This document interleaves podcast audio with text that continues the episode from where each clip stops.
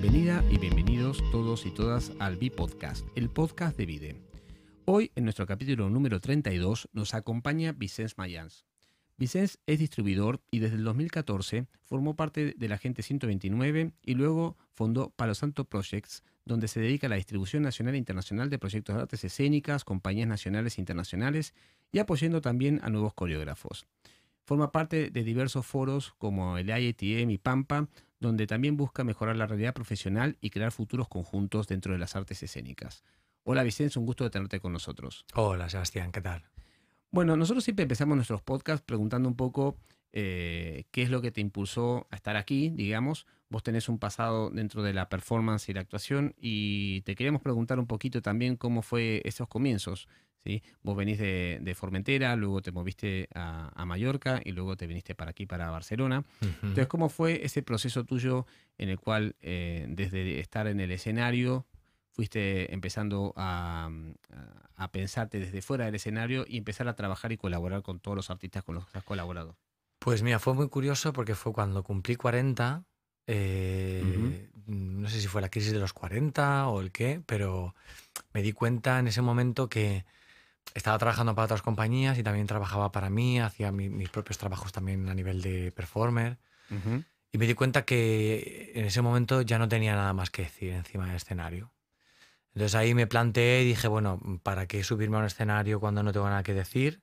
Quizás a lo mejor es interesante ponerme al otro lado y empezar a ayudar a otra gente que sí que tiene cosas que decir. Entonces, pues gracias a la, mi, mi, queridísima maestra y amiga Pia Mazuela, fue la que me dijo, Chichi, tú vales, tú vales, tú vales. y gracias a ella, pues empecé, empecé en Agente 129, estuvimos allí tres años y pico, creo.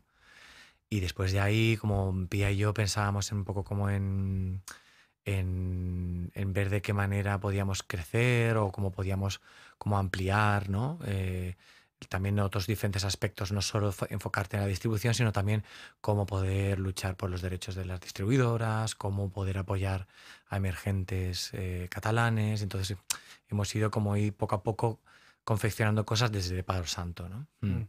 ¿Y cómo fue ese, ese, digamos, tomaste la decisión, ¿no? Que es muy clara, no tenías o sentías que no tenías nada más para decir y, te volcaste a este nuevo mundo que también tiene todos sus vericuetos. Eh, eh, ¿Cómo fueron? Contame un poco cómo fueron esos primeros tres años cuando, a partir de Pía, que también es una amiga en común que tenemos y que es una persona que este, probablemente y ojalá podamos también hacer un podcast el año que viene. Hmm. Em, ¿Cómo fue tu acercamiento? Pía trabaja con una coreógrafa súper reconocida de aquí de, de, Cataluña, España, que es Sorpicó. Hmm. Eh, ¿Cómo fue esa aproximación, estos primeros momentos en el cual eh, em, eh, empezaste a ver como toda la profesión desde un ángulo distinto, ¿no? Mm. ¿Coincidirás, conmigo que es otro, otro aspecto totalmente distinto? Sí, sí, sí. para, mí, para mí la verdad es que fue bastante orgánico porque yo siempre también me ha gustado mucho hablar con las personas, tener mucho contacto social, el, el viajar también me ha gustado mucho siempre. Entonces cuando empecé a trabajar y a, pues empezar a viajar un poco por las ferias y festivales y eso, me di cuenta de que realmente era el trabajo que, siempre habría querido hacer. Como de, qué, maravilla, sí, me siento súper a gusto, ¿no? O sea, es, no es un trabajo en el que yo me sienta forzado a, claro. a hacer algunas cosas, ¿no? Quizás a mejor ahora, después de ocho años de hacerlo, me cuesta a lo mejor un poco el tema del viaje, ¿no? Que yo ya, pues, mm. pues nos hacemos mayores, ¿no? Y, eso, pues que quieras o no quieras, pues te apetece estar en casa con tu gato y viendo series y películas. Claro, pero eh, cuando empezaste a trabajar con estos, con estos creadores, o sea, tu primer, tu primer contacto fue con Solpicó, ¿no? O sea, con la compañía de Sol. mi primer contacto fue con Solpicó. Mm. Contanos un poquito cómo fue esa primera, ese primer periodo tuyo como distribuidor. Pues mira, yo me acuerdo que cuando empecé a, a trabajar para Solpicó, eh, lo primero que hice fue mm, estudiarme todos los vídeos de todas las producciones que había hecho a lo largo de su carrera, que mm. son pocos, ¿sabes? son un montón. son un montón. Es muy prolífica. Son un montón. Entonces me, me mm, estudié, me, me, tragué todos los vídeos enteros, me leí todos los dossiers, todo, todo, para, para como empaparme un poco y ver a ver desde dónde, ¿no? Claro. Y luego también pues Pía me ayudó mucho en el sentido de que, claro, ella Pía lleva, pues no sé, son 25 años o no sé cuánto, mogollón, haciendo distribución y, y me ayudó a, a entender desde dónde, cómo hacerlo, pensar en las buenas prácticas, ¿no? De cómo, cómo abordar a un programador, cómo respetar a las compañeras, un poco todo eso, ¿no? Mm. Y a partir de que de, esta experiencia con Sol, eh, en, tu primera etapa con Agente 129 también pudiste colaborar con otros artistas, ¿no? Sí. Contanos un poco, porque Sol obviamente está en la danza contemporánea, igual no es concretamente danza contemporánea todo el tiempo, solo usa muchos, muchos elementos teatrales y demás, pero ¿cómo fue como empezaste a abrir un poco el abanico a, otro tipo de artistas, otro tipo de prácticas? ¿Y qué diferencia ¿no? de, estar trabajando con una artista consolidada como Sol? Mm pasar quizá a gente que está empezando o que está en, un momento iniciático o en, el medio de su carrera? Mm. ¿Cómo fue esos primeros contactos con otro tipo de, perfiles, dijéramos? Pues mira, yo he tenido bastante suerte porque con la gente con la que he estado trabajando a lo largo de estos ocho años, eh, siempre han sido gente de bastante calidad personal y mm. calidad humana. Y, y, la verdad es que con Sol, por ejemplo, lo más, para mí lo más bonito de ella es que lleva 25, 26 años bailando, creo. Y, la tratas y es una persona súper cercana, mm. súper maja, súper simpática. Y eso se ha ido repitiendo porque, claro, como me quedé con esa sensación de decir, hostia, yo quiero seguir trabajando de esta manera, ¿no? O sea, contactando con artistas, pero teniendo una relación cercana, en la que aunque seas una persona externa que no formes parte de la compañía, pues que camines a la par, juntos, que entendamos que es una cosa que remamos hacia la misma dirección. Claro. Y desde un, siempre desde un sitio de calidad humana. Mm. Mm. Y cuando, ¿cuáles fueron, te recordás cuáles fueron las primeras compañías con las que, con las que trabajaste, eh, además de Sol, cuando empezaste a, trabajar con otros perfiles? Sí, empecé a trabajar, o sea, empecé a trabajar con Sol y automáticamente también empecé con, Los Corderos. Y, luego eh, salté de los corderos a del revés.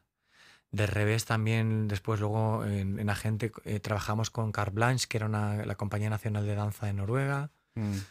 Y de ahí pues ya fui colaborando con diferentes eh, coreógrafos nacionales e internacionales. Mm. Y, ahí nombraste tres nombres, ¿no? De, gente que conocemos mucho. Bueno, los corderos ya, creo que ya no están en activo, ¿no? Que una, una, Creo que hacen, creo que ahora están un poco más haciendo proyectos más concretos, pero sí. pero, pero mm. hacen como, como teatro físico, ¿no? Mm. A, de al revés, que es una compañía que, que, sé que ahora después vamos a hablar un ratito de ellos también, porque seguís trabajando con ellos y ya llevas muchos años que hacen, hacen danza vertical. Sí, sí, sí y con Carte Blanche, que es como una, una compañía de gran formato, ¿no? Mm. Y, de, y, de, un país distinto como Noruega, que también al, empezar a, a, trabajar con perfiles también de fuera de España, ¿qué, qué diferencias y coincidencias encontraste en, en la manera de poder este, vincularte con estos artistas? Hmm. Bueno, yo creo que a nivel internacional a lo mejor hay algunas cosas que las tienen como más claras a nivel de colaboración, de cómo, de cómo interactuar entre unos y otros, ¿no? Pero a lo mejor hay otras cosas que sí que no, no, tienen claras, ¿no? Que a lo mejor quizás es más como de el tema de la practicidad o el tema de... también depende de según qué, qué países. A veces hay muchos países, hay países que a lo mejor necesitan como más tiempo para los procesos entre una cosa y otra y hay otras compañías que son como más rápidas, ¿no? Pero... Hmm. Y mm, ¿Y cómo fue, digamos, eh, en, esta, en esta diferencia que notaste o que nombraste los tiempos, em, el hecho de también de, porque ahí fue cuando empezaste a viajar también, ¿no? O sea, cuando empezaste a abrir... Bueno, ya empecé a viajar con Sol. Con Sol. Sí, sí, sí, sí. ¿Y cómo fue esa experiencia de, estar solamente trabajando en ciertos lugares? Ahora, porque dijiste hace un rato, ¿no? Que ya estás cansado de viajar tanto, pero esas primeras épocas de viaje que también implican una apertura, conocer nueva gente, nuevos países, nuevos festivales y, y a día de hoy que a cualquier festival que, festival que vas o, feria que vaya, la gente te conoce. ¿Cómo, fue ese primer momento de, que ¿Cómo lo recordás? Pues yo recuerdo, creo que, eh, creo que el primer viaje así grande que hice mm. fue Tansmese, mm. en el 2014 creo que fue. Y, claro, o sea, bueno, iba con, con Pía, iba también con otra gente de agente, entonces era como rollo, ah, madre mía, o sea, esto es enorme, muchísima gente, pero bueno, iba bastante bien arropado. Y pude disfrutarlo y no, no caer en, una cosa de ansiedad o de, como de preocupación, ¿no? Pero ya te digo que como también para mí es algo muy natural el, relacionarme con la gente. Bueno, de hecho tú y yo nos conocimos en un ITM Montpellier. que me recuerdo que fue maravilloso. Sí, la pasamos muy bien. Pues ya nos conocíamos de nombre y todo, pero. Sí, pero nunca nos habíamos visto así en persona. Sí, sí, sí. Y nos conocimos allí en la fiesta, en, el, en el. En un, no, sé si me acuerdo si fue en el mismo.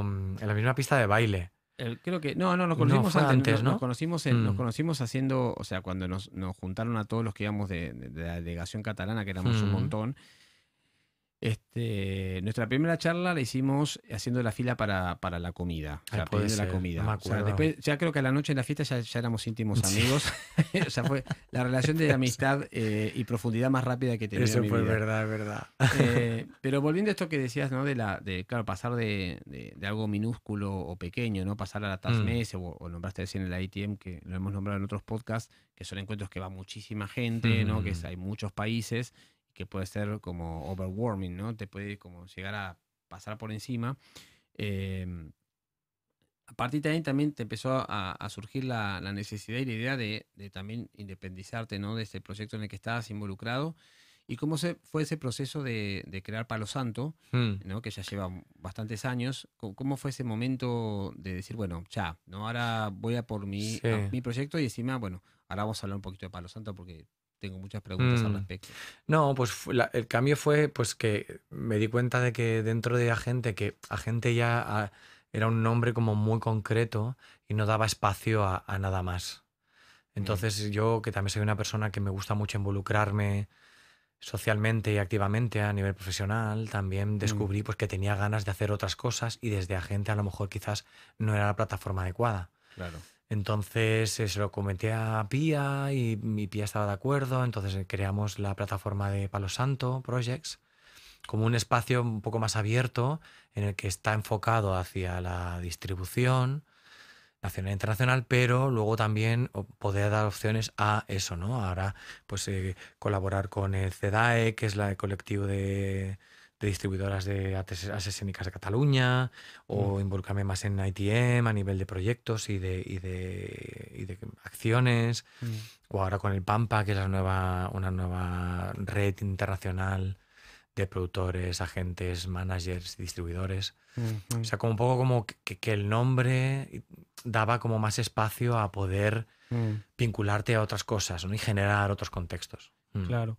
Y, a, partir de, a, partir de, ahí también empezaste a elegir a tus, a tus artistas, dijéramos, ¿no? Porque ya algunos te los llevaste a Palo Santos, pero es decir, eh, tuviste la libertad de empezar a decir, bueno, yo quiero trabajar con tal o Pascual. Ah, no, pero eso lo tuve desde el principio, ¿eh? Desde la gente también. Ah, va, perfecto. Sí, sí, sí, sí. Yo nunca he trabajado con nadie que no quisiera. Va. Eso lo tengo clarísimo, sí. Va. Y te hago una pregunta, porque a la gente que nos está escuchando, que quizá estamos nombrando palabras dando por sentado que, que se saben qué son, pero que ¿Qué es desde tu mirada distribuir? ¿no? O sea, lo hemos hablado con, algunos otros mm. distribuidores en, otros podcasts, pero y siempre por eso nos interesa también siempre invitar a los podcasts a, gente con los perfiles como el tuyo o como otros colegas como vos. ¿Qué sería en tu caso distribuir? ¿Qué significa?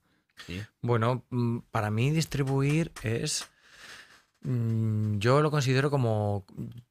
Yo soy como el puente entre la compañía y el festival o programador entonces yo soy como el puente entre, entre ambas partes. Y soy el como el mediador, el que comunica ambas partes, el que intenta encontrar acuerdos entre ambas partes y en el momento que se, se, se consolidan, pues luego ya sigo con otras acciones, ¿no? Como invitar a que vengan a ver las actuaciones, el seguir promocionando lo que son los trabajos y un poco todo. Pero sería más un poco como de mediador, gestor entre ambas partes. Mm.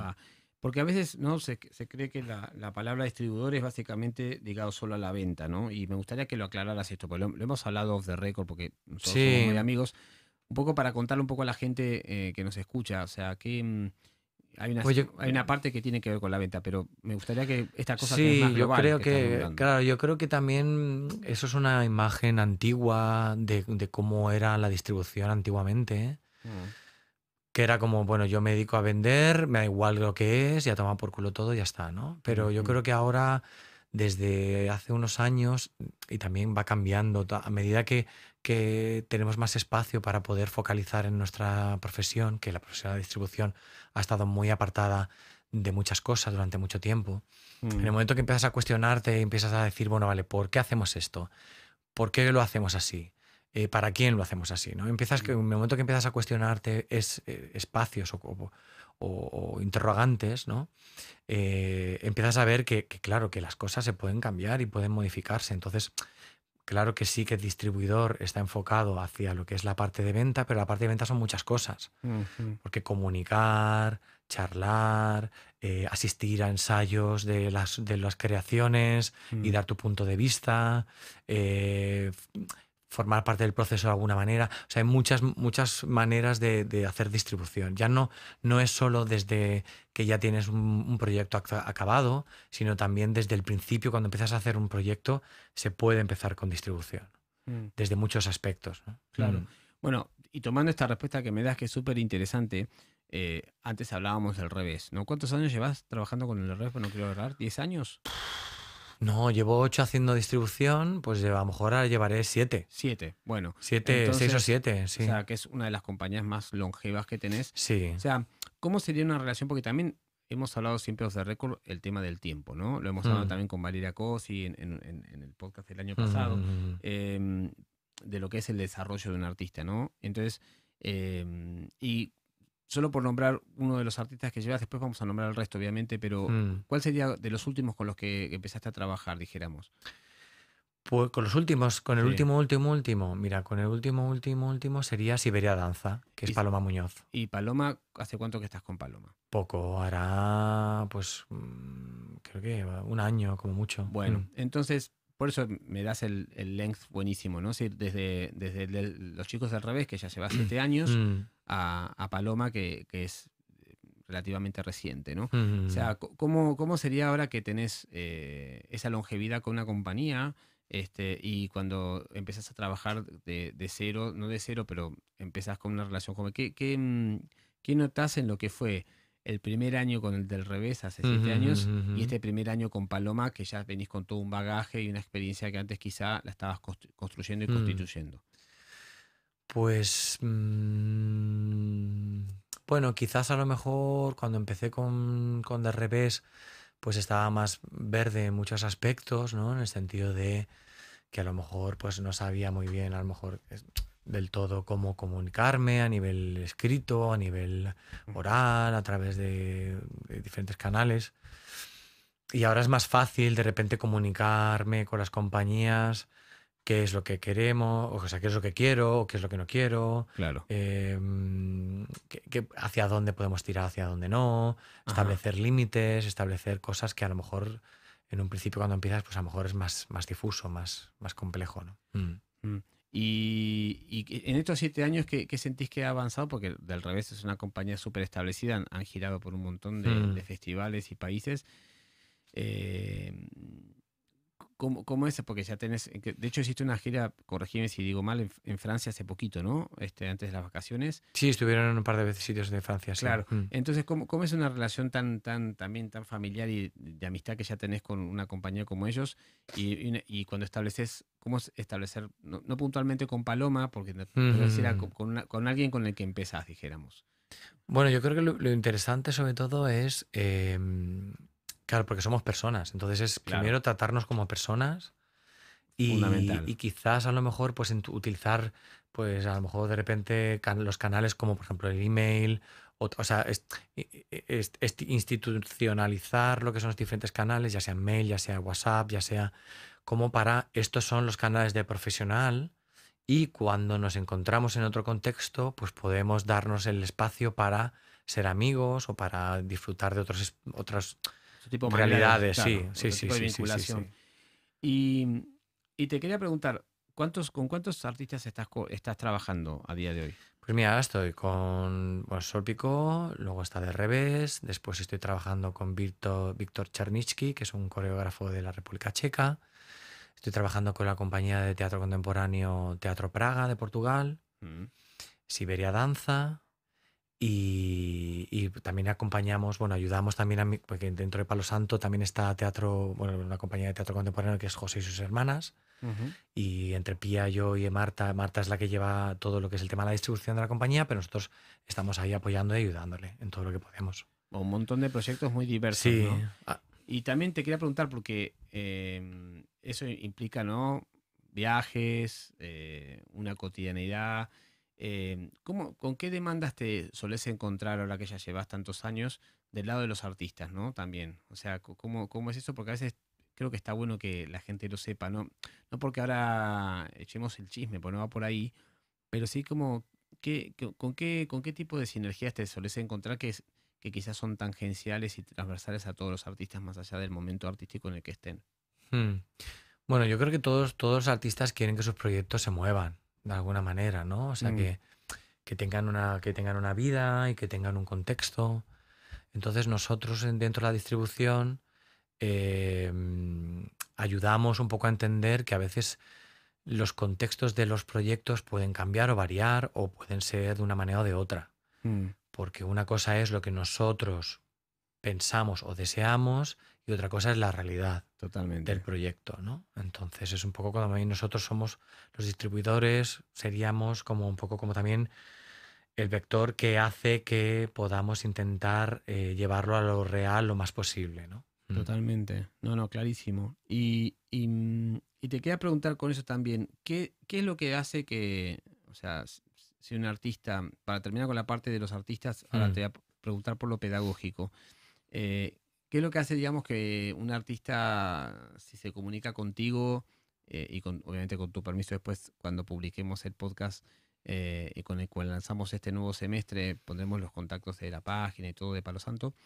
Em, ¿Qué es lo que tiene que tener para que, para que, en, el caso vos y Pía lo, lo, puedan, lo puedan llevar? O sea, ¿qué es, mm. cuál, cuál, es el, ¿qué es lo que hay? Buah, eso es súper subjetivo, porque claro, o sea, nosotros trabajamos mucho con una línea contemporánea, muy marcada contemporánea, mm. de danza y teatro.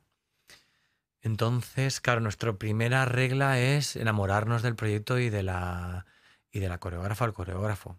Claro. O sea, si nosotros de repente nos enamoramos y, y, la coreógrafa coreógrafo también se enamora de nosotros, que se crea ese primer vínculo, pues yo creo que se puede generar algo, ¿no? O sea que nos fijamos, pues eso, pues hay proyectos que nos hemos fijado de repente porque de repente lo hemos visto y hemos dicho, ah, me encanta, ¿sabes? Claro. No hay algo específico que digas, ah, no, tiene que cumplir estos requisitos, ta, ta, ta, ta. Lo que sí, lo que sí pensamos es que para poder hacer competencia en todo lo que está pasando a nivel nacional e internacional, los proyectos cada vez tienen que ser más personales y cada vez eh, aportar algo más a lo que es la escena, a la escena mm. profesional. ¿no? Sí, sí, sí, sí. Y, mm. y, en ese sentido, ¿cómo ves, siendo europeo, ¿no? la, la diferencia? Y vos has, has, estado en Asia y has estado en, América también. ¿Qué diferencias ves y qué coincidencias ves en, estos, en estas escenas, en estos escenarios, en estos artistas, eh, luego de haber estado en tantos sitios distintos? ¿Qué, qué coincidencias? Eh, bueno, podríamos hablar de que siempre hay como mm, modas que se van repitiendo, ¿no? En, mm. en, base a que de repente hay espectáculos que todos más o menos giran en torno a un tipo de tema o que en escena se reproducen una serie de elementos coreográficos mm. o elementos visuales que se suelen repetir a veces, pero bueno, va por modas también, va por, temporadas. Claro. Y luego también se da... el, hecho de que tengas mucho dinero tampoco no implica que una compañía, un proyecto pueda ofrecer algo interesante. Totalmente. hay compañías que a lo mejor tienen muy poco dinero o muy pocos recursos y, tienen unos espectáculos o unos proyectos eh. muy, muy interesantes. ¿Y qué, y qué diferencias encontrás? Diferencias. Entre Europa, América. Yo siendo Europa un lugar tan, tan, tan que se mira tanto el ombligo también a la, hora de crear, ¿no? Y Asia, ¿no? Mm. Que has estado mucho en Asia también. A ver, yo, eh, desde, mis, desde mi punto de vista, yo creo que, por ejemplo, los países nórdicos tienen algo con el ritmo. Mm. Ahora últimamente tienen algo como, como el ritmo, casi muchas, muchas eh, propuestas juegan con ese tema del ritmo y de, y de, y de la cadencia y a lo mejor llega un momento en que estiran mm. al máximo lo que son los tiempos, ¿no? Mm. Y por ejemplo en Asia siempre me ha parecido tener como una sensación de que ellos tienen otro, otro abordan los procesos escénicos desde otro sitio, es algo como un, es un conceptual pero desde otro sitio, ¿sabes? Mm. Es quizás algo como cultural, que a lo mejor nosotros no podemos a veces llegar a entender a veces según qué espectáculos porque hay algo cultural que se nos escapa. Mm. Claro, está en relación con, con, con sus- con su tejido, ¿no? Y con su, con su Claro, sí, narrativa. yo creo que también es importante eso, también tener en cuenta que a veces cuando tú haces un proyecto artístico tienes que ser consciente si ese proyecto es local o no lo es. ¿no? Claro, claro. Porque si es local, pues dentro de tu región o de tu país, tal, pues va a tener mucho éxito, pero a lo mejor fuera no va a ser tan, tan interesante porque no lo van a entender, ¿no? Claro. Mm. Y con respecto a América, que has estado más de una vez ahí, ¿cómo sentís el- la- la- las diferencias y coincidencias con respecto aquí? América del Norte, por ejemplo, Por ejemplo. Bueno, es que tienen otro concepto totalmente diferente de lo que es la danza contemporánea, para mí, y también de lo que es los cachés, de lo que es todo, o sea, todo, todo lo que es el, el- el mecanismo que nosotros, por ejemplo, aquí en Europa o en Asia lo tienen como más integrado, en Estados Unidos, o sea, la parte en América del Norte, Mm, eh, sí, eso es algo totalmente diferente mm. para mí, ¿eh? desde mi punto de vista. Ah. Y también eso se, circunscribe- se, ci- se circunscribe a la parte artística, ¿pensás? En- en- con respecto a lo que ofrecen. Sí, porque claro, o sea, el, el hecho de. eh, Yo creo que son. El, el público de repente no está tan acostumbrado a lo mejor a las modas o, Claro. al- o a las corrientes que pueda haber en Europa y parte de Asia, que se puede empapar también. Porque yo creo que noto que Asia está como más conectada con Europa que eh, incluso Oceanía, Australia y todo, están como más conectados con Europa que Estados Unidos. Mm, Mm. perfecto.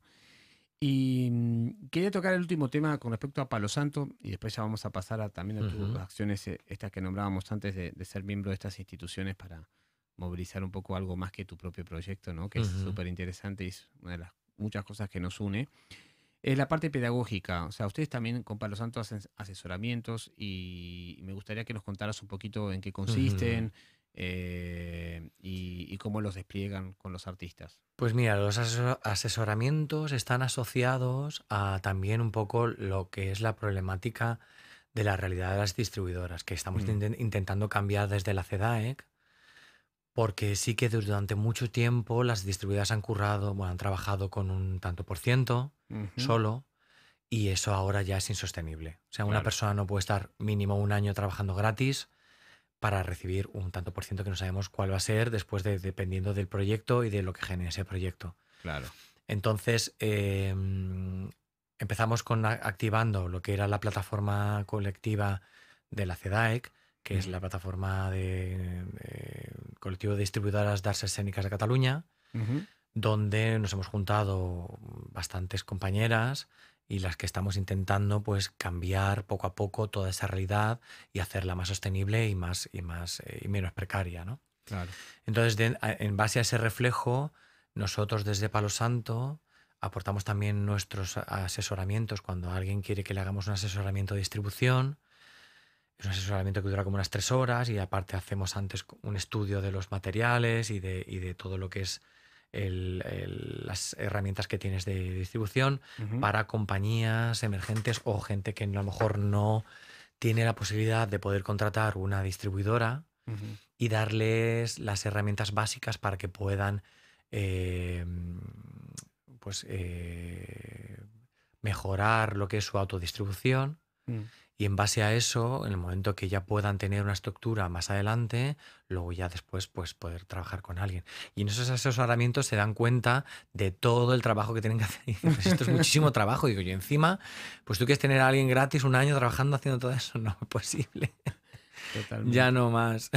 ¿Y cómo, cómo, es el, cómo es el feedback que reciben? Pues sé que han asesorado a bastante gente, co- Hmm. o sea, si- sienten que, que esta práctica de alguna manera también y, y- y- y esta manera de hacer eh, tiene impacto en, en los artistas. Sí, yo creo que cuando de- después un- siempre nos, después de los eh, asesoramientos, siempre nos dan muchísimas gracias. Bueno, muchísimas las gracias porque eh, se dan cuenta de todo el trabajo que hace una distribuidora. Claro. Y se dan cuenta de, wow, y ahora tengo que hacer. Y entonces también nosotros entramos en un poco con los casi siempre los asesoramientos los hago con mi compañera Marta, Marta 10. Y Una gran influencer. una gran influencer, una, una persona maravillosa. Sí. Y em, entonces ahí se dan cuenta exactamente de toda la energía que tienen que hacer, de cómo que tienen. Hay mucha gente que viene con un caos creado porque no, no, no saben por dónde empezar o cómo organizarlo todo. Entonces vamos dándoles como unas serie de pautas para que puedan más o menos que establecerse por ellos mismos y luego pues a la larga ver cómo se cómo, cómo evoluciona su, su proyecto, ¿no? Claro, claro. Buenísimo. Em, para ir cerrando, te quería preguntar em, eh, un poquito sobre esta involucración que tenés muy profunda con el IATM, ¿no? con Pampa o con, con, esta, mm. digamos, esta federación de, distribuidores, por decirlo de alguna manera. Eh, ¿Qué es lo que te impulsa a estar ahí? Eh, y, cómo ves, luego de que, de que hemos venido, estuvimos en tantos meses juntos hace nada, hace mm. días, después de, tres años muy duros, eh, ¿cómo ves que está un poco el futuro? Pero primero es, ¿qué es lo que te llevó a involucrarte en estas, en, mm. estas instituciones? Pues mira, lo que me llevó a involucrarme es que yo, la verdad es que mm, me, o sea, me preocupo por mí y me preocupo por, por, los demás y me preocupo porque si estoy trabajando en algo, yo no me puedo, no puedo hacer oídos sordos y hacer así como los mulos, ponerme un tal y, claro y pasar del resto de la gente, sino que pienso que mejorar las condiciones siempre es mejor para mí y para el resto. Y si yo estoy bien, los otros también tienen que estar bien, ¿no? Por supuesto. Entonces eh, partimos de ahí, en el momento cuando nos juntamos todas las del CEDAEC, bueno, las primera, el primer grupito y luego ya ahora somos treinta y pico, creo que somos treinta y pico organizaciones entre autónomos y, y entidades de distribuidoras. Y, mm, y todo partió un poco de eso, como de de empezar a plantearnos exactamente por qué estamos haciendo esto y por qué lo hacemos así y cómo lo hacemos y, mm. cómo podemos mejorar, ¿no? Mm. O sea, empezar a cuestionarnos cosas que durante mucho tiempo no se han cuestionado dentro de la distribución. Porque hemos tenido que hacer, hacer, hacer, hacer, hacer, hacer y no ha llegado un momento en el que te paras, a, te sientas y dices, a ver, vale, pero esto hacia dónde va. Claro. ¿No? O, o por qué tiene que ser así. Claro. ¿No? ¿Por qué no podemos cambiarlo y mejorar y, y intentar que todo el mundo pues esté bien y a gusto, ¿no? Mm. Claro. Y en el IATM, y, que, es, que es otro tipo de animal, dijéramos, sí. Eh, estuviste facilitando el año pasado eh, en Girona. Sí, mm. junto a otros profesionales. Em, y aparte, bueno, hemos coincidido muchísimas veces ahí, ¿no? Mm. Eh, además de haber sido el lugar donde finalmente pudimos interactuar en Montpellier. Em, ¿Qué es lo que te llevó también a, a involucrarte en la parte de de este tejido internacional que también está más ligado más que a la distribución a, al pensamiento, a cómo se generan las vinculaciones, etcétera. Pues es, pues yo creo que está, es un poco todo está todo relacionado, porque mm. también al mismo tiempo de que luchas por los derechos y mejorar las condiciones laborales, luego te das cuenta de que hay otros ámbitos, otras personas que están luchando en mm. otros sitios. Entonces es un poco como el ITM también es conectar con esos, esas realidades y ver desde que es desde tu sitio qué puedes hacer para mejorar la realidad de todos, ¿no? O sea, no puedes hacer todo, pero sí que sabes de, vale, pues yo haciendo mi trabajo y haciendo esta serie de acciones van a repercutir en que esto, esto, esto, esto también cambie, ¿no? Claro. Y, mm, ¿y cómo fue tu, cuál es tu take después de haber que hemos estado en la Transmese? Eh, y creo que este es, es, porque esto se va, mm, saldrá en nada, creo que sale el 14 de, de septiembre este podcast. ¿Cuál es tu, un poco tu take en cómo viste que está el mercado internacional eh, después de ya que vamos por dos años y medio de pandemia, donde todo hmm. estuvo muy difícil? ¿Cuál es tu, un poco tu visión? Mira, yo creo que todavía estamos en un momento que está bastante un poco de, seguimos con un poco de bloqueo de fechas, de gente que todavía está arrastrando programaciones de años pasados y está un poco bastante complicado todavía. Mm. Pero creo que a partir del 23-24 la cosa va a ir mejorando. Mm. Tengo, la, tengo la esperanza a ver qué pasa con los rusos y con el tema del gas y todo y todo lo que pueda venir después no sé yo ya yo ya yo ya mira después de una pandemia ya mm. me espero cualquier cosa hasta Godzilla me espero bueno y para cerrar eh, un poco como le preguntamos siempre a nuestros invitados Vicente y ¿Cuáles son los, próximos proyectos de, de para, para, lo que queda, para el comienzo de esta temporada? Sí, aquí en Europa la temporada empieza en septiembre. Sé que te vas a ir a Asia, sé que tienes un montón de viajes, te vas a, Belgrado, etcétera. Contanos un poquito qué es lo, tu, tu futuro cercano y un poco el año que viene, cómo lo tienes. Pues mira, el año que viene tampoco lo tengo muy claro. no sé. Hablemos de los próximos tres meses. Sí, sí, los próximos tres meses lo tengo más claro. Porque claro, como no sabemos, ahora yo creo que también se ha instalado un poco esa cosa, esa realidad de vamos viendo, ¿no? Vamos, viendo, y vamos haciendo. O como es un amigo nuestro en común, Raúl Perales, vamos haciendo. Vamos haciendo. Vamos haciendo. Un beso muy grande desde aquí a Raúl Perales. Siempre. Y a Chus González, que los queremos mucho. pues mira, yo ahora, mira, semana, esta semana mm, pues mm, toca acá Tárrega porque del revés está, va a presentar un nuevo proyecto mm. que van a estrenar este fin de año sobre un colectivo de superhéroes, que eso puede estar muy interesante. Y después tengo que ir a finales de mes, me voy a ITM de Belgrado. Y después em, en octubre me voy a coger unos días para ver a mi familia, porque también es muy importante, eso sí que lo digo ya desde aquí, es muy importante trabajar, pero también es muy importante vivir. Así que ah, establezcámonos unos, unas metas laborales, pero luego también unas metas eh, personales para disfrutar, porque la vida son dos días. Después tengo, tengo que ir con Víctor a Bangkok en noviembre y, y que creo que algún viaje más habrá sí, que todavía no, no, no, lo tengo ahora como en mente, pero poca cosa más, poca cosa más porque... Mm, se acaba el año y yo ya no tengo más ganas de viajar. no puedo más. No puedo más, voy a explotar. Está bien. Bueno, te agradecemos muchísimo, Vicens. Vamos a poner los contactos de Palo Santo por si alguien quiere comunicarse con ustedes. Yo encantadísimo. Siempre, como siempre digo, Vicens y Pia son personas absolutamente accesibles, es muy fácil hablar con ellos, son muy claros, lo cual se agradece, que a veces la gente en, en nuestro medio no lo es, toda la gente no es tan clara como son, lo son ellos y te agradecemos profundamente que nos hayas brindado tu tiempo y todo lo que nos has compartido en este podcast. Pues gracias a vosotros por invitarme. Un placer. Igualmente. Pues este fue el capítulo 32 del B-Podcast y nos vemos en la próxima. Muchas gracias.